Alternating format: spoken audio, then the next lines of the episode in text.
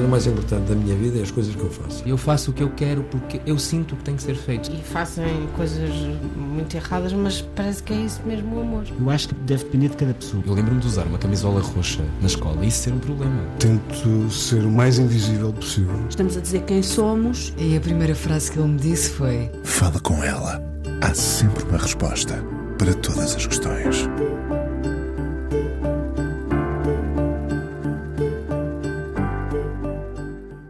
Que forma a arte foi transformadora para ele?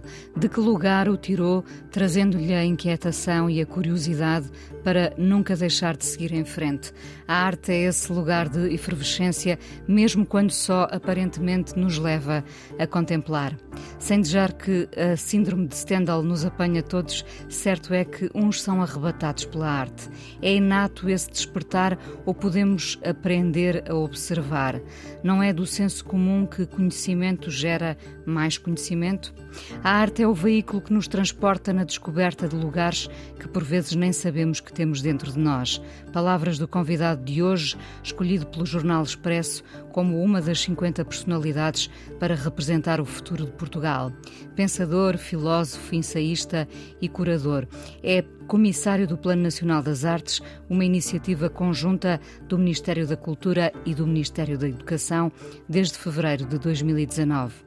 A atenção é a verdadeira origem do mundo, diz o Paulo, sabendo que essa atenção o toma e faz com que veja a vida acontecer de outra forma. Acredita na ideia de que a cultura possa ser um depósito da humanidade. É investido de uma fé pouco comum no que faz, no que tem por fazer, na humanidade, sim. Paulo Pires Duval, 49 anos, é o convidado de hoje do Fala Com Ela, aqui na Antena 1. Olá, Paulo. Olá, Inês. Muito obrigado pelo convite. Obrigada eu por teres vindo até cá. Um pensador que não dispensa o otimismo, parece-me. Uh, o otimismo não tolda o pensamento? uh, há uma, uma obra, um autorretrato do Almada Negreiros, que eu refiro muitas vezes porque ao lado do seu desenho o desenho de si, é? de si mesmo, ele escreve uma frase sobre si e, e, escreve nem otimista nem pessimista, entre mim e a vida não há mal entendidos.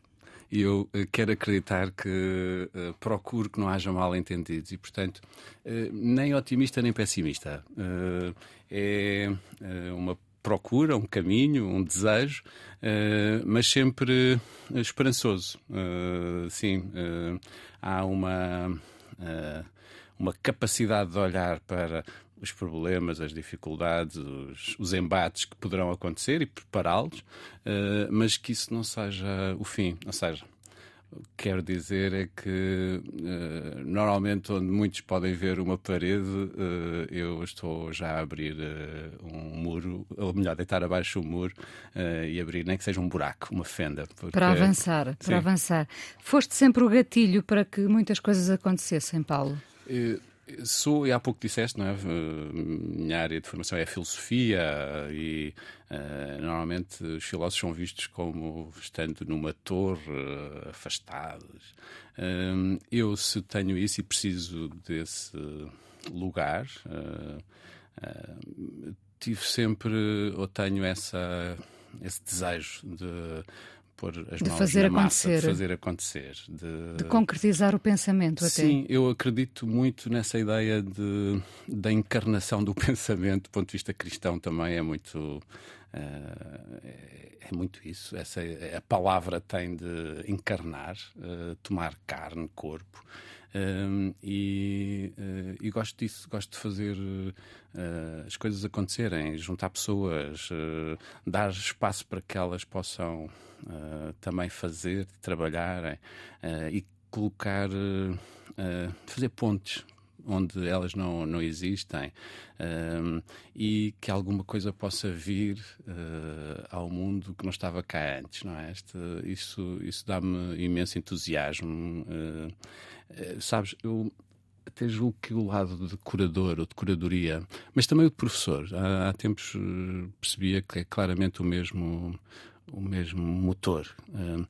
tem muito a ver com o partilhar com outros uh, paixões que nós também temos, não é? Uh, Passar a palavra, mas com uma mensagem. E com, mas às vezes nem é preciso palavras, é uma experiência, não é? Ou seja, uma exposição.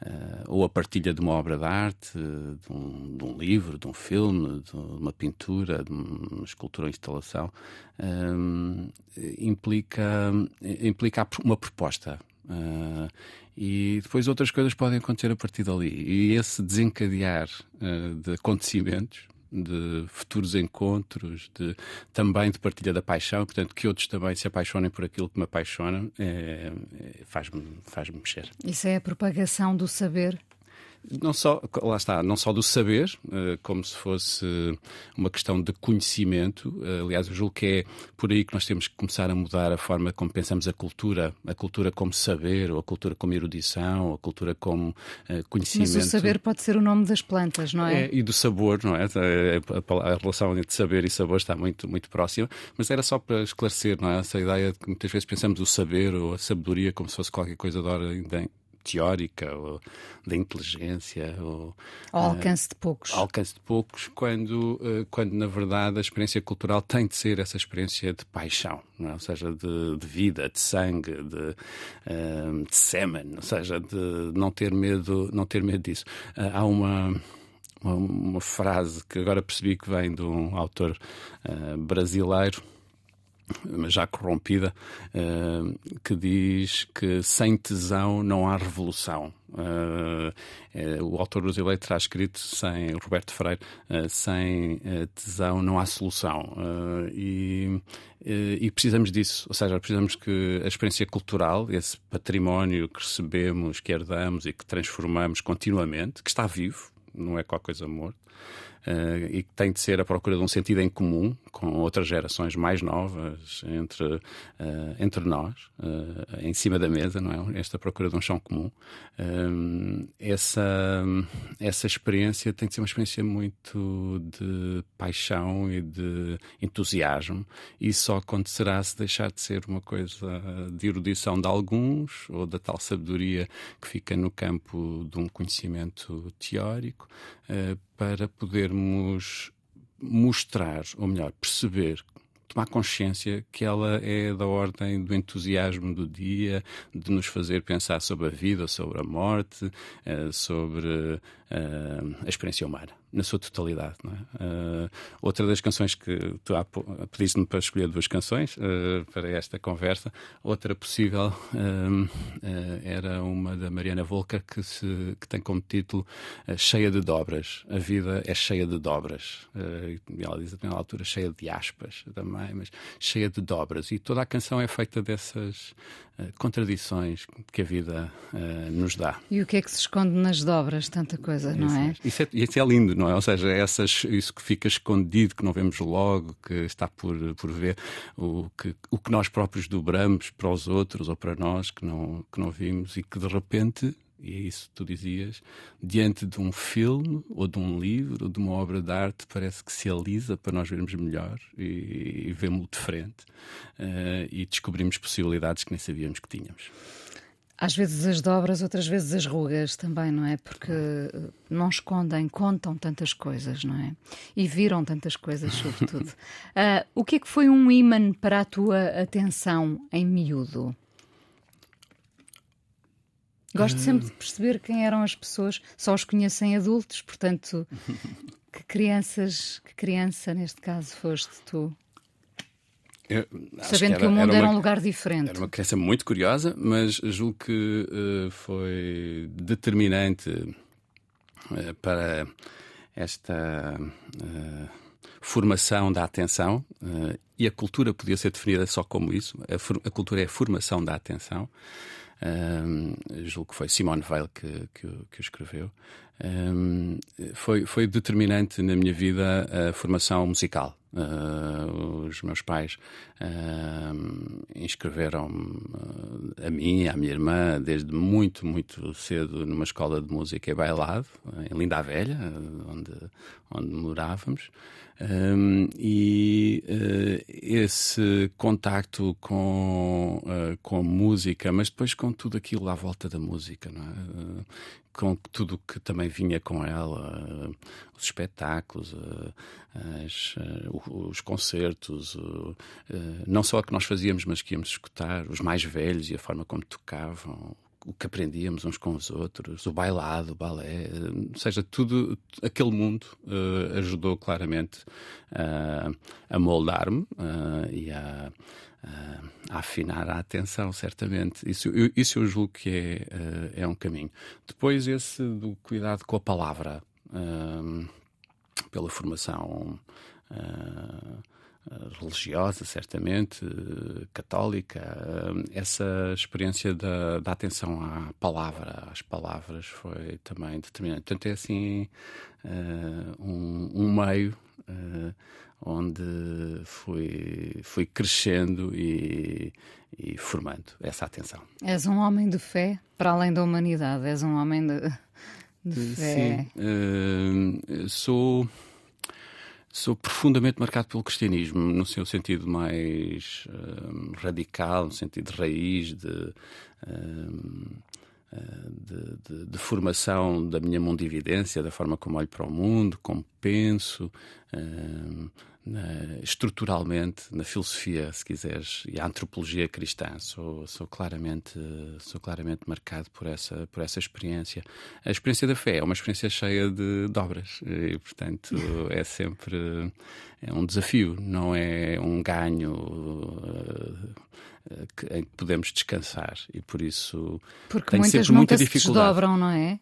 Não, Esse é sempre, o mistério da fé também. tenho sempre dificuldade em dar uma resposta a essa, a essa, essa pergunta, eh, porque também pela minha formação filosófica, pela minha atitude diante da vida, eh, o questionar e a eh, mesmo o ceticismo e uh, a dúvida uh, está sempre presente. E por isso dizer sou um homem muita fé e ficar contente com isso destruías a dúvida.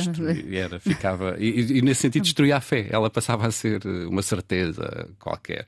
E, mas e... gostas do mistério, portanto, que se desenha gosto, sobre gosto. todas as coisas? gosto. Uh, e gosto, uh, gosto de, de pensar que isso acontece no cotidiano. Uh, que isso é uma experiência cotidiana, que não é de grandes revelações. Uh, que está ao alcance de todos, se quisermos. Se abrirmos os olhos, Sim. fomos capazes, uh, fomos capazes de abrir os olhos e, e, ver, dar atenção àquilo que está. Voltamos à atenção. Voltamos à atenção. A atenção é, eu julgo, determinante. E a atenção tem. tem três características. Normalmente só pensamos a atenção do ponto de vista uh, contemplativo. É? Nós pensamos a atenção como eu dar atenção a alguma coisa e ela é isso, ou seja, a atenção uh, sob o ponto de vista uh, da hospitalidade, eu abrir-me para que alguma coisa entre em mim, eu receba. Uh, essa é uma forma de pensar a atenção, mas ela uh, tem outras duas características que eu gosto muito de sublinhar e, e que precisamos sublinhar. Eh, uma segunda é que a atenção às outras, eh, às outras pessoas, ao mundo, à, à vida, eh, é reflexiva. Portanto, tem como resultado um voltarmos a nós. Portanto, não ficamos só fora, Uh, isso é, é, é, como criar um espelho para nós. Portanto, abre, uh, abre em nós as tais possibilidades que às vezes nem sabíamos que tínhamos. É? Ao dar atenção uh, ao mundo, aos outros, à vida, de repente é sobre nós também que estamos como a. Como se descobríssemos um eco. É, isso mesmo. E, e, e, mas não apenas sobre o que eu já sou, no sentido de só reforçar o que eu já sou, mas abrir, dilatar precisamente as possibilidades de mim, não é? De cada um. E isso, eh, então a atenção não é só para fora, não é ficar fora de mim, qualquer coisa que me é fora, mas implica este regresso. É um, há um movimento de saída, e eu julgo que esse movimento de saída é fundamental para tudo, para as instituições, para nós enquanto pessoas, para a forma como vivemos, eh, ou seja, estar em saída, eh, mas com este segundo movimento que é reflexivo, é? o pronome si, é? Como num espelho, reflexo, uh, e de voltarmos a nós já outros, já diferentes. Mas dizia-te que havia três características na, na, atenção e esta eu julgo que é fundamental uh, e fiquei de, foi assim um, um, momento de pequena epifania quando percebi que é uh, não podemos ficar apenas na atenção sob o ponto de vista uh, do uh, olhar para fora, ou da atenção ao exterior, ou a este interior. Mas há um passo seguinte, que está na palavra atencioso. Ser atencioso é pegar na atenção que demos a alguém ou alguma coisa e dar um passo, fazer. Isso leva-nos a fazer qualquer coisa, uh, põe-nos em movimento. Põe em... Mas já não é um movimento interior de mim comigo, é uh, para fora. Uh, e é para fora neste sentido de transformação do mundo, de alteração do mundo. De, uh, há dias estava a fazer uma conferência sobre isto mesmo e estava a ficar com a voz, como agora estou, um bocadinho seca, com a boca seca. e não havia água no, no púlpito onde, eu, onde, onde estava a falar. Alguém na audiência deu atenção a isso, como muitas outras pessoas deram atenção a isso, uhum. porque era audível, percebia-se. Um, mas ela deu o passo seguinte e foi atenciosa o suficiente para me levar uma garrafa d'água. Portanto, nós precisamos de tratar a atenção também não só como há, uh, um lado passivo, se quiseres, ou contemplativo, mas como profundamente ativa. E eu gosto muito dessas dobras, ou seja, passamos a ser portadores da atenção, não é? E passamos a construir o mundo a partir da atenção, não é? E nesse sentido, o mundo dilata-se, como há pouco dizia, uh, pela atenção que damos às coisas, mas dilata-se também pela forma como fazemos, como agimos. Uh, portanto, leva-nos à ação. Eh, torna-nos ativos, ativa-nos. A atenção deve-nos ativar. A Sofia de Melbrenner diz isso de outra maneira, uh, quando recebe um prémio uh, pela sua obra, diz aquele que se espanta com o esplendor e a beleza do mundo tem por consequência e rigor também ser capaz de se indignar com uh, o, sofrimento, uh, o sofrimento do mundo. E, portanto, é, uh, é uma questão de atenção mesmo, até o fim. E, e, isso obrigar-nos a mexer, a mover, a não ficar no mesmo, no mesmo lugar, nem deixar as coisas no mesmo sítio onde estão, mudar é, alguma coisa de lugar. É muito curioso porque não só não, já não somos tão atenciosos, como a própria palavra já não se usa tanto. É? Nós hoje em dia vivemos mais obcecados com a ideia do cuidado, o cuidador, o cuidado, não é? Uhum. E o atencioso foi uma coisa que se perdeu, mas é muito interessante essa tua perspectiva. Eu gostava de voltar a ela, só resgatar essa palavra pela força que permite também da relação com a atenção, não é? Ou seja, não tornarmos a atenção apenas uh, uh, contemplativa, mas precisamente em ativa. ativa Voltando sim. ainda àquela tradição uh, religiosa uh, católica que há pouco dizia, as ordens religiosas que, como os beneditinos, por exemplo, que tinham como regra ora et labora. É? Ou seja, o, a atenção contemplativa, o ora e, o, e o labora. Trabalhar. Trabalhar, é preciso trabalhar. Vamos eh, daqui a pouco falar do Plano Nacional das Artes. Agora, então, vamos à primeira escolha. Uh, a tua canção, eu sei que foi complicado, várias canções andavam por aí e, e continuarão a andar, mas tu escolheste, curiosamente, do, do, do, musical Les Miserables, escolheste uma canção, uh, quando estávamos aqui a ouvi-la antes, uh, é algo épico, não é? É, uma, é um exercício coletivo, é, praticamente, é, é, não é? Chama-se Do You Hear the People Sing? Um, e, e remete um bocadinho para essa ideia de não é comunidade, mas é de coletividade quase. Sim, sim de comunidade. Ou comunidade. seja, a ideia, a ideia de que uh, somos muitos, uh, e que nenhum de nós é o que é sem essa força também uh, do muitos, desse comum. e que a revolução só se poderá fazer com cada um e com a participação de cada um, mas na consciência de pertencermos a algo que nos ultrapassa. esta canção permite isso, é muito inesperada também para mim. É também uma piada, porque eu e a minha filha temos algumas piadas com este, com este filme, e em particular ela perceberá o Gavroche, o coitadinho que morre a seguir esta canção, a criança, mas ela é, é inspiradora, nesse sentido de os tambores, há um lado obviamente marcial, de, de levantamento, uh, e por outro lado há esta consciência de que temos que escutar Uh, o povo a cantar, neste, o que os outros, uh, o que é que está a acontecer. Escutar é mais uma forma de pensar a atenção, uh, e neste caso, uma canção em que o lado político de revolução uh, está a acontecer uh, e que leva as pessoas para a rua e a fazerem uh, coisas. Ou seja, diante do sofrimento, diante da injustiça, o não ficar. Ergue-se a voz. E erguem-se os corpos. Vamos ouvir então.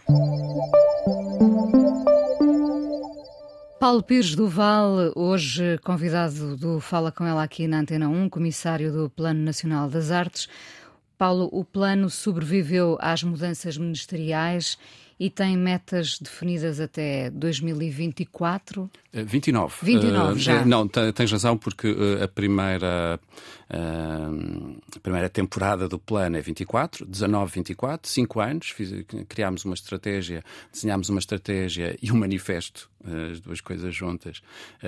lá está o manifesto, como na música que acabámos de ouvir, porque tem qualquer coisa também de juntar em redor de uma palavra uh, muitos, uh, mas estava a dizer que criámos então um primeiro manifesto e estratégia para os cinco anos iniciais, será avaliado agora, próximo ano, em 24, e haverá mais cinco anos. Portanto, desde o início, o grande propósito foi ultrapassar a escala de um governo, ou sequer dois, não ser uma questão que ficasse limitada também a questões partidárias e que eh, fosse claramente parte de desejo nacional. e eh, o tempo longo de 10 anos Uh, permitiria pensar uh, dessa, dessa forma. Uh, agora. Porque só se constrói alguma coisa com o tempo. Muito tempo. e dizemos muitas vezes, repito constantemente, que o propósito não é que um plano nacional, neste caso o Plano Nacional das Artes, uh, continue ad eterno. O desejo é que seja uh, uh, assumido pelas instituições, uh, pelas pessoas, são elas que fazem as instituições no país, para que o plano possa extinguir-se. o, grande, o grande desejo é precisamente poder extinguir o Plano Nacional das Artes, porque as suas medidas já foram tomadas, já foram assumidas, já encarnaram.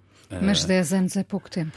Uh, poderá ser, e portanto o plano poderá continuar e poderá uh, repetir-se uh, o desejo de um futuro governo de continuar o Plano Nacional das Artes, mas pensámo-lo estrategicamente para que ele, nestes 10 anos, 5 anos, agora mais 5, tenha já as raízes muito uh, solidificadas, já dê frutos, uh, para que esses frutos também uh, tornem apetecível. o plano trabalha muito sobre essa pedagogia do desejo, ou seja, não, não é da obrigação ou da obrigatoriedade, mas do desejo. Aquela questão que há pouco falava de, de ser sobre a questão da paixão, não é? De que temos que trabalhar. e juntam-se Uh, uh, outros a este movimento uh, porque desejam uh, e compreendem que dá frutos e que torna a vida diferente e melhor. Portanto, a ideia tem dado esses frutos? Tem dado esses frutos e deixa-me, a mim, à equipa e a todos os que o podem viver uh, muito, muito feliz, muito felizes uh, e uh, desejamos é que sejam mais em todo o território. Portanto, essa, essa ambição Uh, não, não, não nos paralisa. Ou seja, uh, aquilo que conversávamos desde o início, não é? Ou seja, parece uma, uma empresa demasiado grande. Uh, eu lembro-me sempre dos arquitetos de catedrais, é? aquela experiência de que quando se desenhava uma catedral e se começava a construir a catedral, era certo que o arquiteto não haveria no final. Uh, mas não foi isso, ou não era isso que o deixava de avançar. E, também estou convicto disso. O tempo está do nosso lado nesse sentido, não é? Uh, de que não será ou poderá não ser sequer para o meu tempo de vida, mas aquilo que começamos vai dar frutos. E dará frutos. Já está a dar frutos. Deixa-me dizer-te que não só pela forma como vemos as escolas, mas também as instituições culturais e as autarquias e as universidades a juntarem-se a este, a este movimento. Deixa-me só em duas linhas, muito resumidamente, porque uh, o ouvinte perguntará então o que é o Plano Nacional das Artes, não é? A ideia é tornar uh, as artes mais acessíveis aos cidadãos, em particular às crianças e aos jovens. Uhum. Um, como é que se está. Uh, isto é uma daquelas coisas que efetivamente é bonito de se ler, uhum. não é? Será mais difícil de concretizar. Uh, como é que se está em campo no dia a dia, uhum. tendo este objetivo em mente? Uh, então, porque o verbo é importante, desculpa, só de dizer então rapidamente assim três linhas uh, estratégicas uh, uh, essenciais. a primeira é não pensar que a escola vive isolada do resto da comunidade e, portanto, criámos um plano, desenhámos um plano estratégico com um conjunto de medidas que não se dirige apenas às escolas. Nem uh, cai no erro de pensar que uh, a responsabilidade de, de, tudo na nossa sociedade é dos professores ou da escola. eu ouvi, por vezes, enquanto curador, comissário de exposições, diretores de museus queixarem-se de não ter mais pessoas no seu museu. Porquê? responsabilidade, culpa, a palavra, uh, dos professores não trazerem os alunos ou não uh, ensinarem uh, os alunos. temos que deixar cair esta, esta noção e perceber a responsabilidade de cada um, de cada um, no lugar onde está, Uh, como jornalista, como uh, professor, como curador, como empresário, como uh, autarca. Qual é a responsabilidade de cada um de nós uh, nesta estratégia que deve ser nacional e deve ser de cada um, cada um se responsabilizar pela cultura de todos. E eu tenho um papel aqui. Isto significa que não podíamos só dirigir-nos às escolas. Portanto, há um programa para as escolas que se chama Indisciplinar a Escola. Já explico, é segundo, segundo, uh, segundo eixo estratégico, uh, tem a ver com isso. Mas o primeiro tem uh, a ver com criar pontes, ser pontífice nos territórios entre as instituições culturais, educativas, o ensino superior, as escolas, as autarquias. e isto depois manifesta-se de forma muito prática em conselhos consultivos, no desenvolvimento de projetos culturais de escola, uh, de agrupamento de, uh, de, escola, com a presença de artistas residentes uh, nos estabelecimentos escolares ao longo do ano. Portanto, é um trabalho já consolidado e em consolidação nos territórios. Significa... E, o, primeiro, o primeiro empurrão para o projeto nascer parte é, das escolas. mas, pode, mas as escolas podem assumir esse empurrão, às vezes vindo dos pais, precisamos de pais a exigirem uh, mais relação com as artes, com o património e cultura, e para isso eles precisam também eles próprios de o sentir e de o experimentar. Portanto, temos que trabalhar também nas universidades e em outras instâncias esta, esta questão, mas pode vir dos artistas baterem à porta da escola e dizerem: olhem, eu estou disponível para trabalharmos juntos.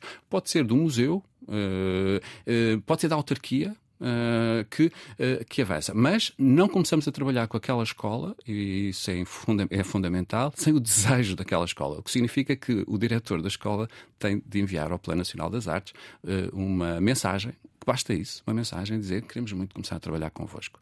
E depois começamos o trabalho há uh, uh, a identificação de um coordenador do projeto cultural de escola naquela escola, que passa a ser então o nosso agente uh, no, no, lugar. Há... Quantos coordenadores desses já haverá assim 400. sinalizados? 400. mais de 400, porque já temos mais de 400 agrupamentos de escolas. Depois, também não os deixamos sozinhos e, portanto, há espalhado por todo o país uma equipa a equipa do Plano Nacional das Artes, a trabalhar uh, uh, com o Plano Nacional das Artes, no Plano Nacional das Artes a 100%, e que neste momento já somos mais de 30 que acompanham precisamente depois esses coordenadores uh, regionais nessas, desculpa, são de alguma maneira coordenadores intermunicipais, regionais, que acompanham os coordenadores nas escolas, não é? Seja, não tens medo que uma dessas pontes falhe e que a mensagem se perca, uma ideia, um projeto? Uh... temos que perder os medos, e nesse sentido deixar. Uh, deixar a mania do controle em absoluto. É fundamental que a mensagem seja muito clara para todos. E por isso é que eu há pouco dizia que, uh, antes de fazermos uma estratégia, quisemos também fazer um manifesto. E no manifesto do plano, que podem ler online, no site do Plano Nacional das Artes, no manifesto fica muito claro porque é que as artes, os patrimónios e as culturas, isto no plural, uh, e podemos pensar nessa ideia da diversidade e não da unidade, porque é que são determinantes. E ao longo do tempo, uh, há pouco falávamos sobre isso, fomos também criando.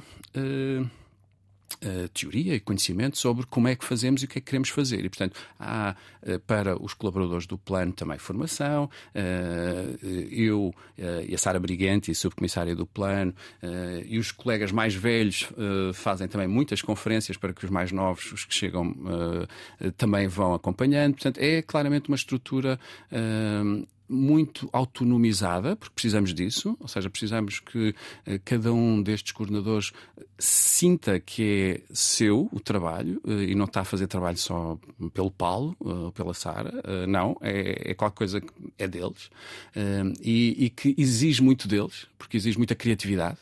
Uh, para, uh, para pensar, para encontrar soluções, para resolver uh, paredes e muros e ultrapassá-los.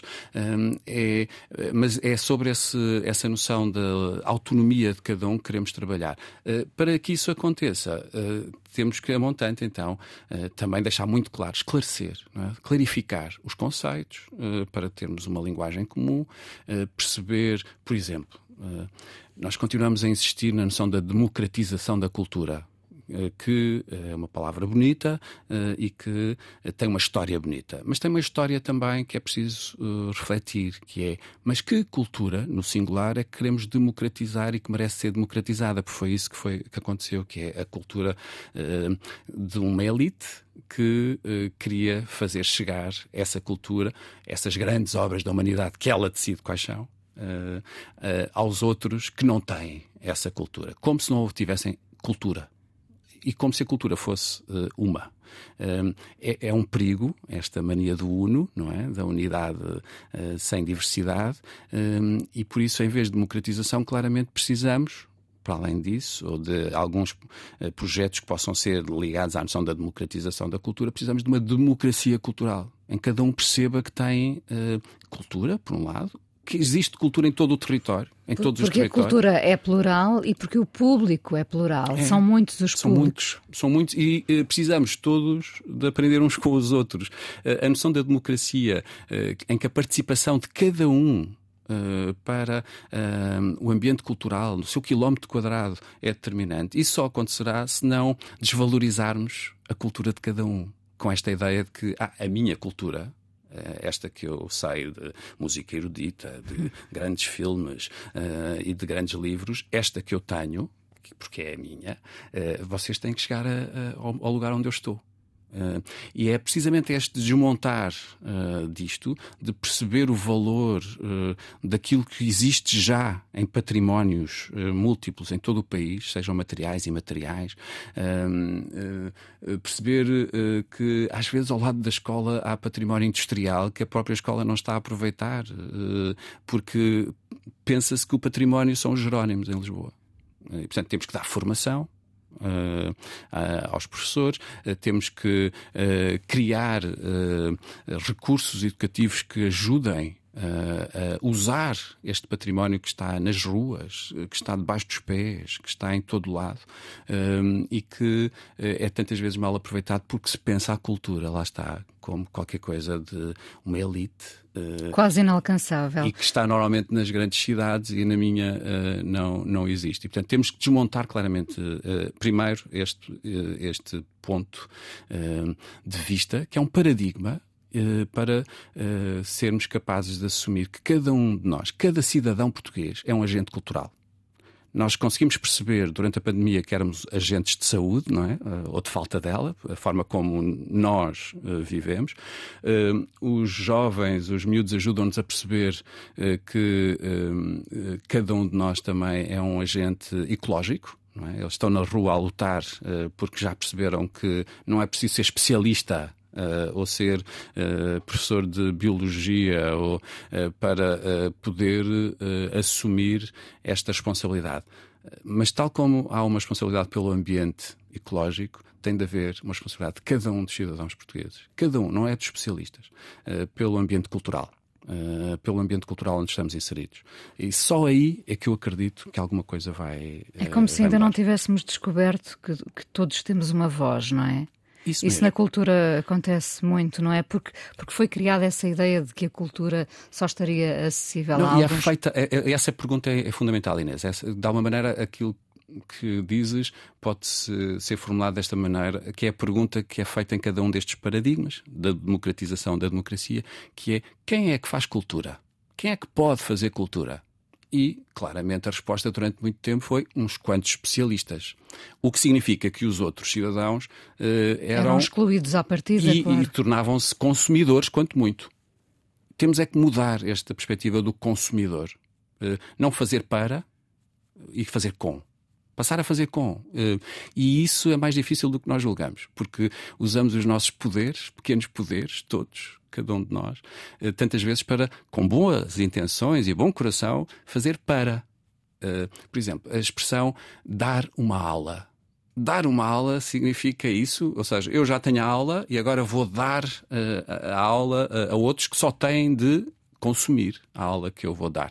Pois já, uma aula devia ser algo que está a acontecer ali não é? Que não é simplesmente o ir buscar com a coisa já feita. Esse uh, momento de partilha cheio de, cheio de perguntas e respostas. Isso. Uh, e, e, e onde, de construção. mais uma vez, todos têm uma voz. E construção, não é? Ou seja, está, está a ser construído qualquer coisa nova que não é nem do professor, nem do aluno. Não é nem do dito agente cultural, nem do consumidor. É, tem de ser qualquer coisa uh, feita em conjunto. As instituições culturais precisam de aprender isto, ou seja, não serem... É difícil fazer passar essa mensagem. Olha, eu, não é difícil fazer passar a mensagem e as pessoas uh, compreenderem esta mensagem. Eu julgo que isso já está cada vez mais claro. Ou falta atenção. A falta é o lado atencioso depois, que é dar o passo seguinte, que é uh, eu não posso fazer uh, por, nem posso fazer apenas para, tenho que fazer com. Uh, por exemplo, as instituições culturais querem mais jovens nas suas instituições, nos museus, nos teatros, mas se continuarem a comunicar ou a fazer para, sem estarem lá os jovens dentro a, a serem ouvidos e a participarem, Uh, vamos continuar com mais, uh, com mais do mesmo. Uh, queremos que outras comunidades que neste momento não estão, não têm acesso, porque não se sentem representadas ou interesse, estejam. então temos que mudar a forma como, como fazemos. E já tens visto isso acontecer no terreno, Paulo? Olha, por exemplo, um exemplo fácil, porque está a acontecer o que está a acontecer nos jardins da Gulbenkian nestes, eh, nestes dias, que aconteceu o ano passado, começou o ano passado, eh, com a programação que o Dino de Santiago eh, organizou para, para a Gulbenkian, não é? para esta festa. Muda Uh, muda uh, as pessoas que costumam ir uh, à Fundação, que participam Uh, nas atividades da Fundação, que fazem cultura uh, na, na, na, formação, uh, desculpem, na Fundação. E isso nós precisamos que aconteça por outros, em todo, em todo lado. sim, precisamos, por exemplo, ao organizar uma conferência, não pensar só que vamos falar para jovens, mas pô-los em cima também do palco para os escutarmos. Para, é, eles não, não têm falta de voz. Temos é que escutar. O povo a cantar, como dizia esta canção que há pouco, há pouco ouvimos. Até porque a mensagem deles uh, pode não ser exatamente aquela que nós tínhamos planeado. É, é, que nós partimos do princípio que sabemos o que é que o outro precisa. E eu não estou só a falar dos jovens, estou a falar uh, dos cidadãos em, em, geral, ou seja, do lugar onde nós estamos, uh, partimos tantas vezes do princípio que eu sei o que é que os outros precisam. Um, e esse é logo um erro, um erro de partida. Um, e por isso, mudar esta perspectiva, por exemplo, estamos a organizar para o próximo ano, desculpa, este ano ainda, mas uh, próximo ano letivo, em novembro, um, um, encontro em que se envolvem instituições internacionais também, como, uh, como a Unesco, em que em toda, em muitos lugares da Europa e depois serão apresentados, esse é o, esse é o o, coração do trabalho, que é escutar o que é que os jovens querem, precisam para uma maior participação, uma maior cidadania cultural ou seja, para poderem ser cidadãos de corpo inteiro. Para os ouvirmos, ouvir essa é, voz. Essa voz. Uh, Ou para ver o que é que já estão a fazer. É que às vezes estão, está a acontecer muita coisa uh, e uh, nós não damos a atenção suficiente àquilo que está a acontecer porque vivemos. nós temos sempre. somos, sempre, somos muito limitados. Uh, mesmo aqueles que nos achamos uh, muito abertos e com muito, muito dilatado, é sempre muito, muito limitado. Uh, e ter consciência desses limites é, é, fundamental para que isto possa acontecer. Eu poder ir ver onde ainda não vi, dar atenção ao que ainda não, não dei e trazer aqueles que não estão aqui. Uh, a participar uh, desta Aqueles que não se veem representados e, uhum. e, também, repara, a, a ideia de, de, palco foi mudando muito no, nas últimas décadas. Uh, em cada quarto há, pode haver um palco, não é? Sim. é? Nós ouvimos falar muitas vezes de discos que foram feitos a partir de um quarto, uh, livros que foram escritos sem precisar de, de, da validação de outros. Portanto, os palcos também mudaram, não é? Já Sim. não há essa formalidade do palco. Uh, temos, uh, temos hoje uma uh, capacidade de, de, divulgação e de, de fazer passar um, para ser passar uma mensagem ou um objeto artístico que uh, antes, não, antes não havia. Não é? Uh, no entanto, Uh, continua a haver constrangimentos e nós temos que ter, dar atenção uh, a esses constrangimentos. Uh, e, e, são e, e, é fundamental e é fundamental acautelar acautelar sempre sempre isso. Porque na verdade mesmo nestes grandes espaços digitais de que estamos a falar e que a partir dos quais se pode propagar uma canção ou um filme que alguém fez e que, e que de repente chega a tantos pode chegar a tantos. Um, também isso pode ser privatizado, também isso pode ser uh, só de alguns ou estar nas mãos de algum. Ou seja, não é só os meios de produção, mas depois também os meios de, de, de divulgação. Uh, uh, nós precisamos de continuar a, a, a, pensar bem na justiça com que isso acontece. Oh Paulo, nós vamos ainda conversar mais um bocadinho no, no podcast. Uh, o tempo passou a voar. Um, eu vou uh, perguntar-te, é sempre a pergunta final desta, desta conversa aqui na Antena 1, o que é um dia bom, depois de ouvir alguém que pensa como tu, que é um entusiasta, eu arrisco o otimista, embora tu fiques aí ah, pelo caminho entre o otimista e o, e o, e o cético e o realista, uh, o que é um dia bom para ti, para alguém que faz da atenção a sua bandeira? Uh essa pergunta é, é difícil. Uh, porque, sabes, porque é a mais simples de todas também. Também, é isso mesmo.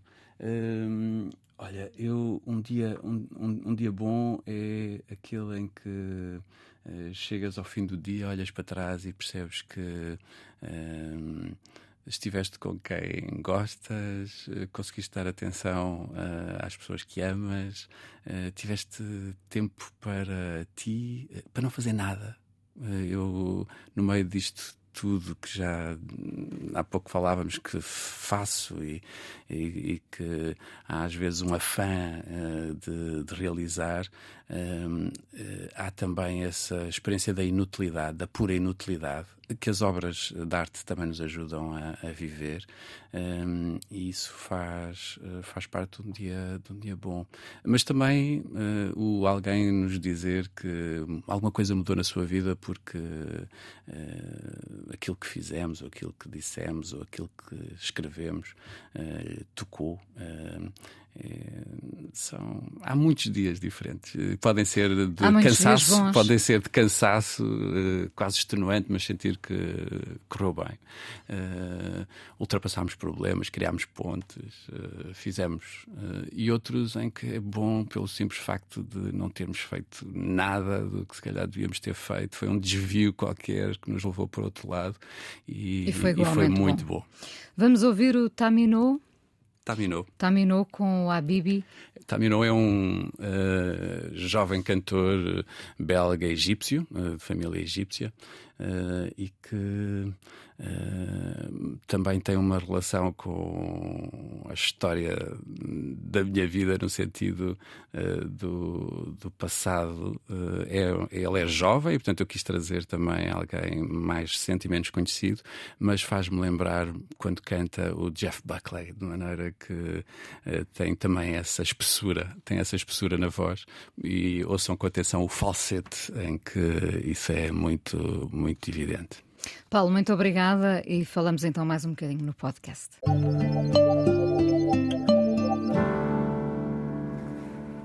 Paulo Pires do Val, hoje no Fala Com Ela. Uh, Paulo, as tuas obrigações institucionais não te roubaram tempo à reflexão?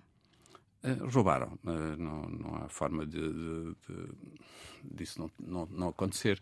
Eh, as muitas viagens, o passar muito tempo na estrada, ou em aviões, ou com uh, outras pessoas em conversa, uh, reuniões mais ou menos institucionais, um, isso faz parte do meu trabalho. Uh, e isso é retirado ou não não, não é compensado com o mesmo, eh, com o mesmo tempo que, que gostaria até para continuar a ler, a escrever, eh, a, a dar aulas. Eu gosto muito de dar aulas. Eh, e, e, mas, mas, sinto que é agora o, o que tenho de fazer.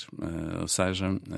tu és um homem de missões Sim, às vezes até irritantemente uh, missionário nesse sentido. Sim, pode ser muito obsessivo uh, e não é fácil uh, viver comigo porque porque tenho tenho essa característica de se tomo uma missão, uma função, uh, assumo, de corpo inteiro. Uh, e isso é, às vezes, até obsessivo.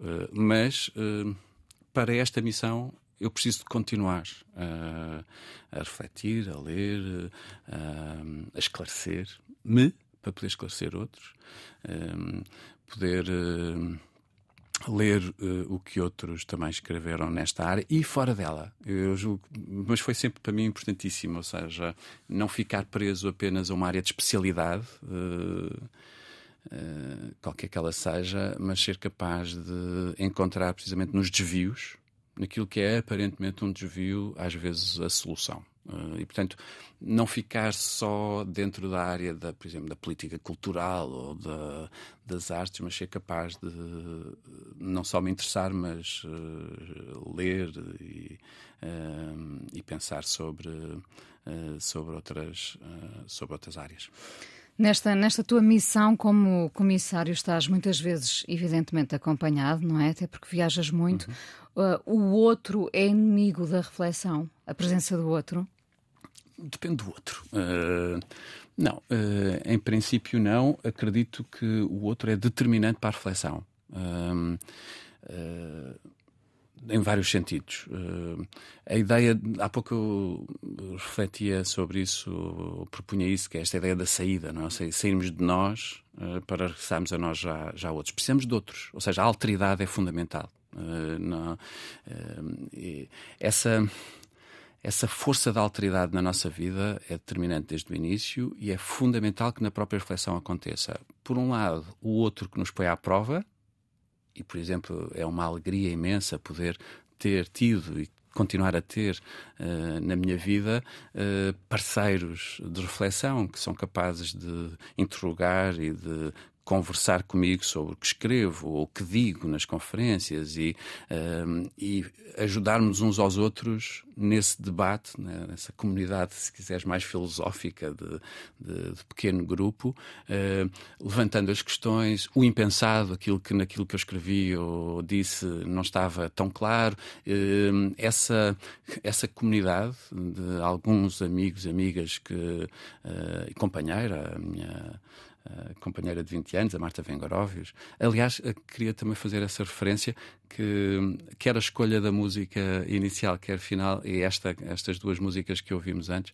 um, eh, têm a ver com uma obra dela. A Marta tem uma obra genial em que mistura é uma obra sonora em que mistura música revolucionária russa, uh, de um coro russo, uh, com uh, música de um filme de romance dos anos 60. Portanto, assim, há alternadamente uma, uma, uma, obra revolucionária, canção revolucionária e uma canção de amor, o que, o que, o que é muito, muito bonito misturando, misturar estes dois níveis da vida, não é? Ou seja, a política, a comunidade e a relação pessoal com o outro. Também aí o outro é fundamental. Portanto, eu aprendi muitíssimo uh, com, com, com, a Marta, aprendi uh, muito com estes companheiros de viagem.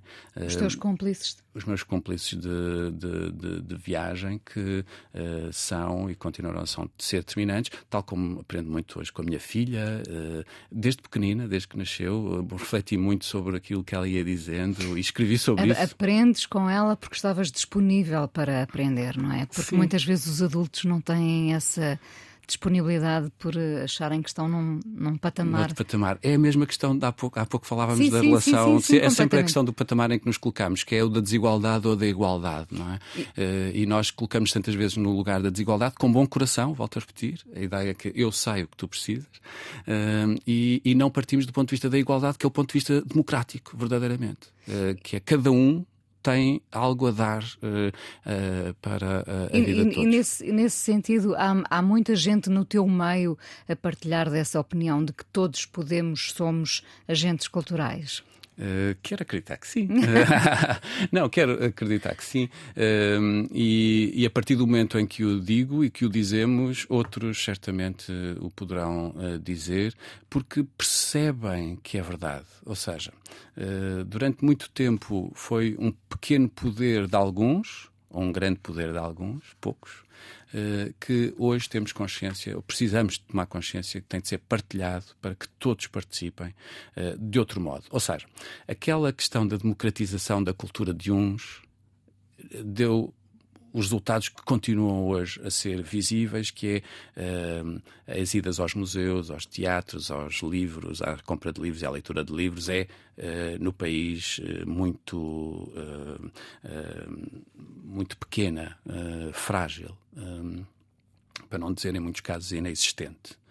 Eh, porque também pensamos sobre esse ponto de vista de que são eh, a cultura são eh, é o teatro, a ópera, os livros e as exposições, não é? Ou seja, continuamos aí. Temos que repensar isso para que cada um assuma precisamente esse seu papel de agente cultural. E não precisa de ser artista ou trabalhar no meio cultural para assumir esse, esse papel.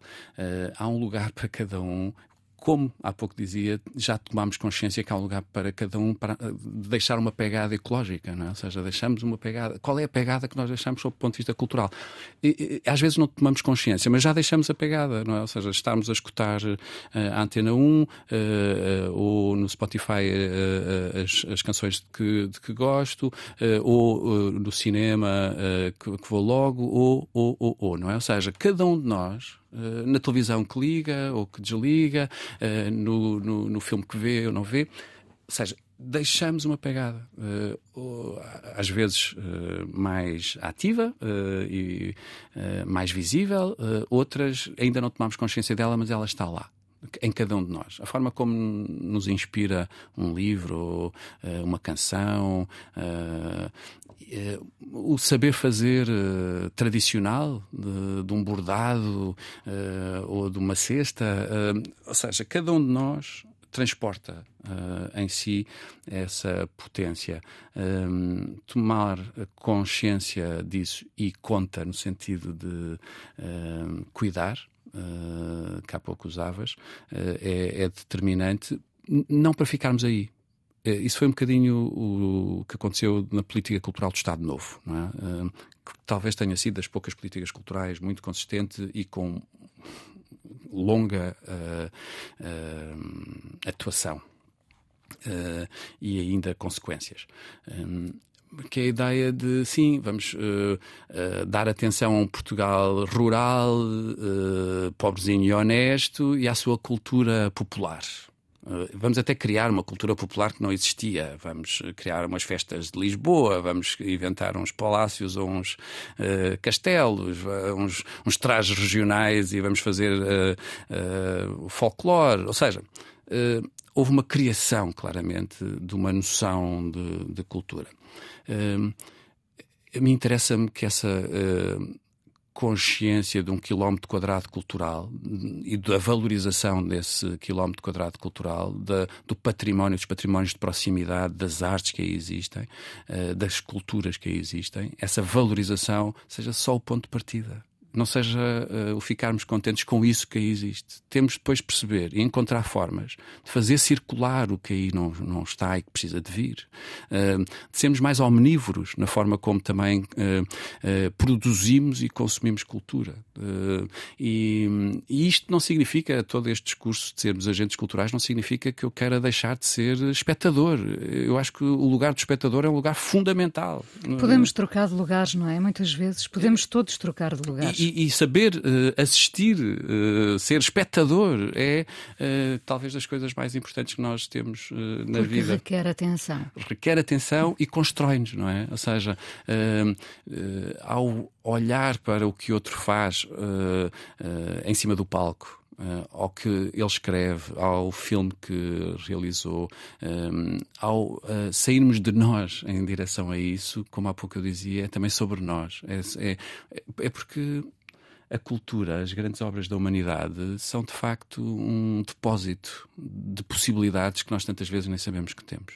Uh, e uh, Paul Ricard, o filósofo francês, diz isso sobre um livro, uh, que o leitor de um grande livro descobre possibilidades de si que no início desse livro nem sabia que tinha. Uh, e, é, uh, e é isso que me faz, uh, pergunta, a pergunta de há pouco, mover. Não é? é acreditar que ninguém pode formar-se abrindo estas possibilidades, ou seja, alargando as possibilidades, o seu horizonte, o seu mundo, porque o mundo nasce da atenção, como há pouco dizias, o mundo nasce da atenção e o mundo é um horizonte de possibilidades sempre limitado, porque cada um de nós tem um horizonte de possibilidades limitado, mas uh, depende uh, da família onde nasceu, uh, do lugar onde nasce, obviamente do tempo, daquilo a que teve acesso ou não teve acesso, dos gostos, ou seja, temos um horizonte de possibilidades determinado. as obras de arte, a educação, a escola, os outros, a importância do outro aí é fundamental têm uh, uma capacidade imensa de nos abrir esse horizonte. E esse eu julgo que é a missão da escola uh, que precisamos de cuidar, que é uh, a escola ajudar a indestinar a vida dos cidadãos que lá chegam. Precisamos fazer isso uns aos outros que é cada um de nós, pela família onde nasce, pelas circunstâncias económicas que tem ou que teve, pela sua história, tem um conjunto de possibilidades.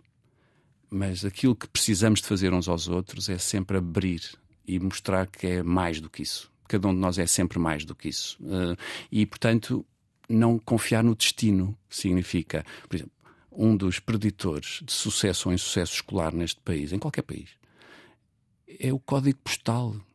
É terrível quando o código postal uh, define quase à partida se alguém tem sucesso ou insucesso. E para um parênteses, tínhamos que definir o que é, que é isso do sucesso também, do insucesso. Mas quando à partida uh, esse destino está, está traçado, Uh, essa ideia de, de repetição de, do lugar de onde venho, da, da, da vida que conheço, então não estamos a fazer bem o nosso trabalho. Nenhum de nós está a fazer bem o seu, o seu trabalho. Portanto, aquilo que precisamos é de ajudar a indestinar a vida de cada um. Portanto, mostrar-lhe que tem possibilidades que às vezes nem sabe. E eu confio muito no poder dos artistas para isso, ou seja, uh, e no poder dos professores, uh, das instituições culturais, eh, de serem capazes de ser, nesse sentido, quase profetas, é? ou seja, proféticos, que é olhar para alguém e não ver apenas aquela pessoa que está à sua frente hoje, mas o que ela pode vir a ser. Uh, ter essa capacidade de uh, rasgar uh, aquilo que é apenas o visível, o que está à frente dos olhos, não é? Ah, é um mau aluno se calhar ainda não teve uh, a capacidade de explorar uh, as competências que tem noutras áreas que nós não lhe demos. Se calhar é um rapper extraordinário, mas ainda não escutamos uh, e, portanto, continuamos a olhar para ele como mau aluno ou como o futuro rapper extraordinário. Às vezes falta, falta tempo e falta atenção por hum. parte do professor, por muitos motivos que nós conhecemos. Sim, sim. Um, Paulo, o que é que o Plano Nacional das Artes te fez descobrir em ti que não sabias? O espírito missionário já sabias? Esse, esse já, já, vinha, esse já, já, já, já vinha de trás. Hum, fez-me uh, fez-me descobrir algumas capacidades de, uh, de liderança que eu sabia que tinha, mas não tinha tomado ainda consciência delas uh, da forma tão clara como agora tomo. Um, por outro lado, fez-me descobrir eh, melhor as minhas fragilidades e por isso poder confiar nas forças uh, da minha equipa e das pessoas com quem trabalho para uh, uh, suprirem essas minhas essas minhas fragilidades. A força e o amparo também. É, é fundamental, ou seja, essa ideia de que perguntavas há pouco sobre o outro, não é? Ou seja, que não sozinhos primeiro não tem graça e em segundo lugar, uh, não conseguimos de facto. E poder uh, saber que ao lado tenho a Sara, a subcomissária, uh, o resto da equipa que que na sua autonomia já está, já está para lá uh, e, e, acontecem coisas que já perdemos a mão, como tu há pouco dizias, isso não ser, ser eu sou um bocadinho às vezes controlador e aprender a não ter medo de perder o controlo uh, foi-me também uh, fundamental. confiar, ou seja, confiar. e quando trabalhamos nesta escala, e para mim foi a primeira vez, não é? ou seja, uma escala nacional, parênteses, o país é muito pequenino comparado com o Brasil, por exemplo, com quem tenho estado a trabalhar agora.